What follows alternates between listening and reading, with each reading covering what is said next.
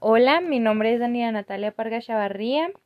Este, soy del grupo 452. Eh, mi página consta de del boli, de pues como las reglas, cómo explicarlo y así.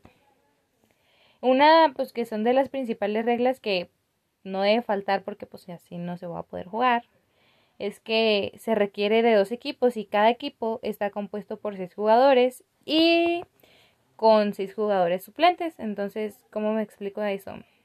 Que seis están en la cancha y pues si uno se llega a lastimar, pues pueden meter uno de la banca a jugar. Y cada partido consta de cinco sets. Mm, y ya el equipo ganador es el que gana, es el que tenga mayor número de sets.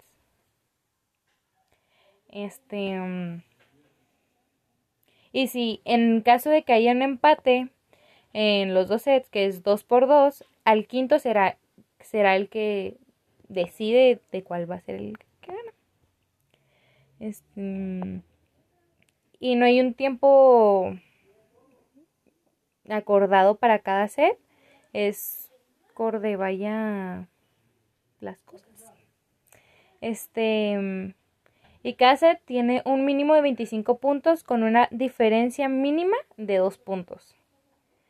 En caso de que haya un empate en el set final 24 por 24, el partido continúa hasta que alcance la diferencia de los dos puntos.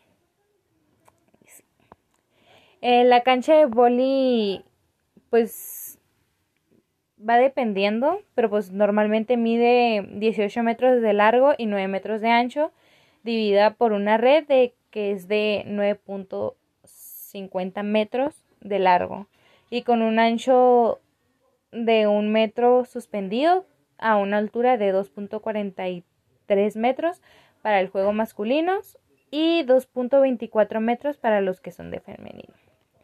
El balón pues aproximadamente debe de medir como 65 y 67 centímetros de circunferencia y, y pesar entre como unos 260 gramos y 280 gramos. Y después del servicio del equipo solo pueden colocar el balón solo tres veces.